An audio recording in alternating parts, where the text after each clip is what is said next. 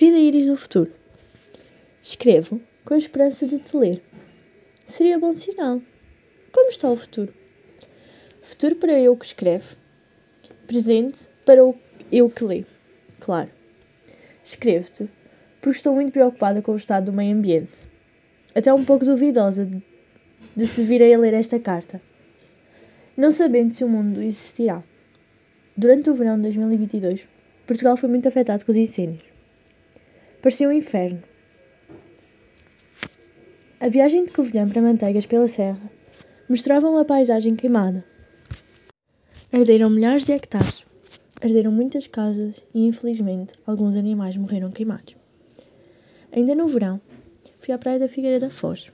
Quando estava a brincar com as minhas irmãs, desenterramos muito lixo. Cigarros, plásticos, tampas. Pensei que se uma tartaruga engolisse algum pedaço daquele lixo, poderia morrer engasgada. Na praia, nos parques, na montanha, o lixo largado fica no meio natural. Outro problema que me preocupa e ao qual assisto é a desflorestação para benefício dos seus donos. Todos podemos ajustar, mas não o fazemos e, por vezes, fazemos mal, sem nos darmos conta. A pastilha elástica no chão pode matar os pássaros que as engolem. Deixar os sacos de lixo mal fechados faz o lixo voar e poder ir para o mar. O ambiente está a degradar-se aos poucos.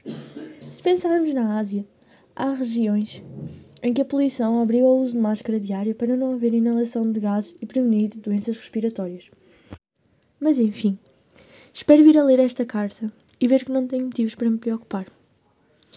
Espero que esteja tudo bem melhor. Um beijo para mim, Iris Serrão.